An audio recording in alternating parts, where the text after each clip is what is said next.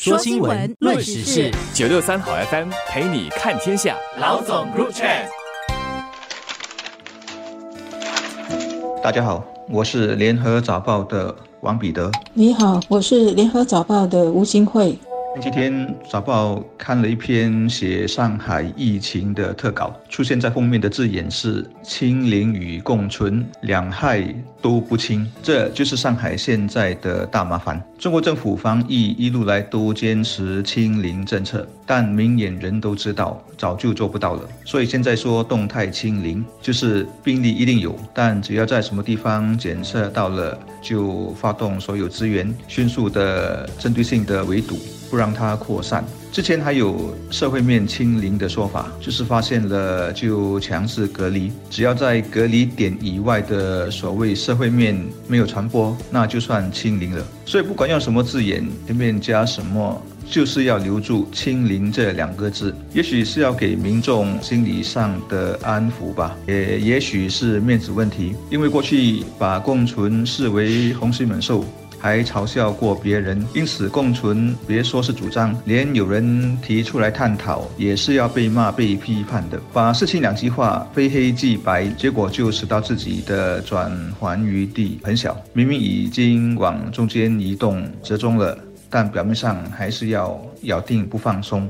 上海的官兵疫情一直居高不下，目前是中国大陆的两大疫情重灾区之一。另外一个重灾区是吉林省。中国官方呢更指出，上海市的疫情目前是处于高峰期。上海有“东方巴黎”之称，但是呢，因为这个疫情严重，住有两千五百万人口的大都会，过去几天是封城的，所以像蜘蛛网一样密布的汽车天桥和公路，还有经常人山人海的南京东路，现在是不见一辆车。也不见人，因为他们的市政府严厉规定，除非因为紧急病痛等等因素，否则是严格落实逐步出户的这个防疫措施。上海是中国的重要经济中心和金融中心，很多跨国企业就在这里设公司开店，它也是世界最繁忙的国际港口。所以它一封城呢，影响的不只是上海人，也包括经济上跟它有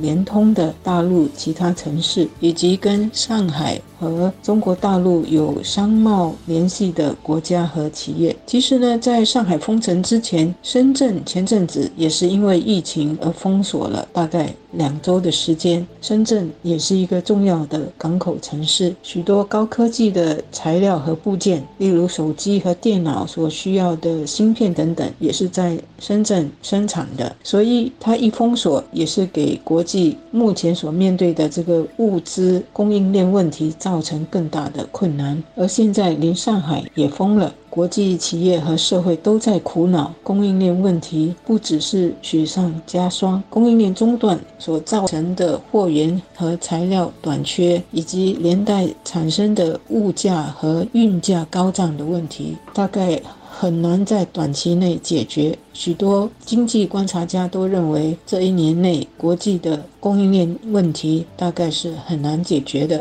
其实，在很多国家，所谓的共存也不是绝对的，不是说共存就等于躺平，让人民自生自灭。共存的同时，还是要根据自己的条件实行各种缓解措施。新加坡就是一个例子。我们一面说共存，要尽可能维持社会和经济的运转，但也在拼命打疫苗、做检测、抢救生。表面上是鸭子在水上的姿态，但在水底下哪有躺平？根本就是九九六。很多国家也是这样，按着自己不同的资源、制度、效率等等，然后在中间找一个大家都不一样的平衡点。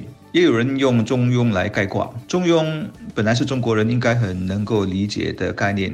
但现在中国的做法显然太偏激了。其实看中国抗疫，我最大的一个观感是里头有太多的政治了。我看孙春兰在西安，然后到吉林。和现在到上海指导和主持抗疫工作，说的话都千篇一律，更多是一些思想和政治八股。然后听上海的李强跟干部讲话，也都是冲锋、战斗等等字眼。相比之下，科学家和专家的声音不多，有也是主旋律。也许不同的意见都不方便提吧，其实挺危险的。中国的防疫不止政治口号多，背后经常还有宏大的政治考量。只不过关于这点，这边就无法三言两语说清楚了。很多人都很纳闷，为什么上海的疫情管控会失控？这方面，上海市政府之前已经为它的管控不足、不到位等等问题向上海市民道歉。不过呢，我们也知道，以上海跟中国国内很多城市的那种密切连接，以及跟国际城市的连接，会使它在人和货物方面有。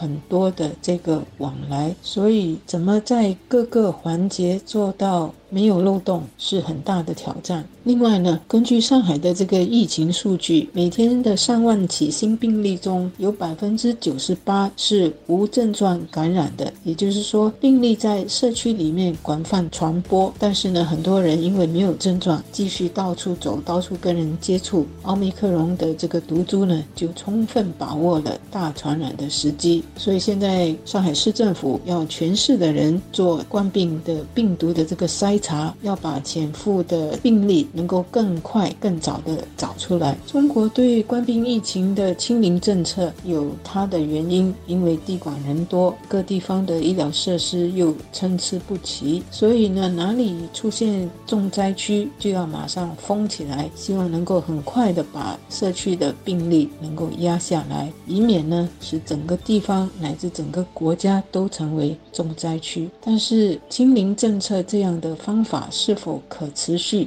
对整个城市和中国的经济会造成怎样的影响？是中国国内和国外都在观察和密切关注的。因为都说了，受影响的不只是中国本身，还有许多跟他有密切接触和做生意的国家和地区。现在事态很清楚。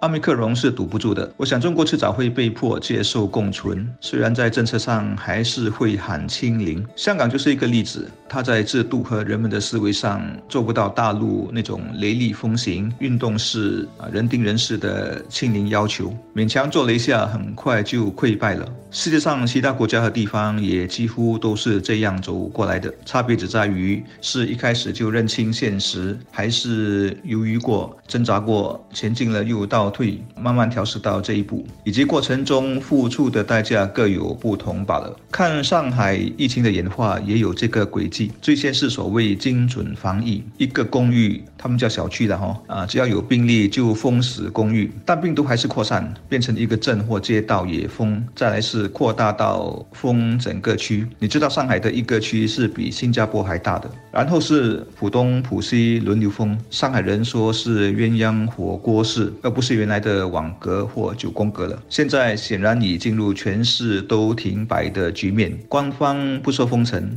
说是全域静态管理。跟着你还可以设想说病毒会继续扩散，是不是整个长三角，然后其他的省也要？全域静态管理呢？中国如果不经历一场苦痛，付出一些代价，继续坚持，事实上是做不到的清零，然后一直大面积的封闭，我不确定它的经济能否一直撑下去。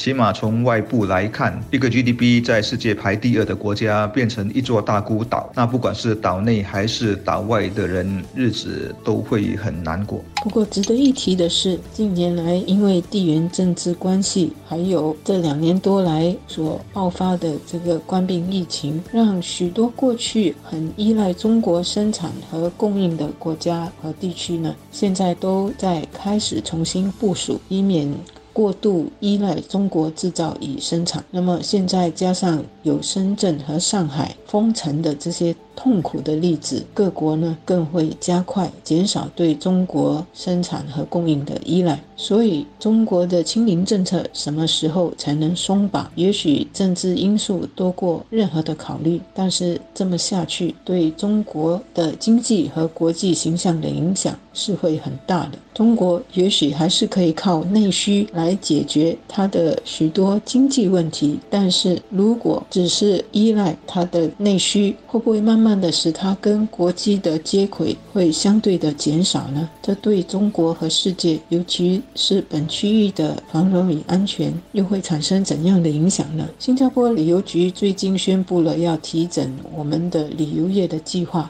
这当中就包括要吸引澳大利亚、印度尼西亚和印度的旅客，而过去曾经是我们的旅游大户的中国游客，我们现在吸引不了，因为中国的清零政策，中国的边境还没有开放，他们的旅客也就来不了，我们呢也去不了。在地缘政治挂帅的时代，民间和商务方面的交往其实是更重要的，所以应该是避免让政治影响了民间和商客的交流。这种交情和信任是需要继续靠实际交往来经营的。这种民间的交流或者商客、商务之间的交流，单单是靠视频上的会谈，只是看到面是交不到心的。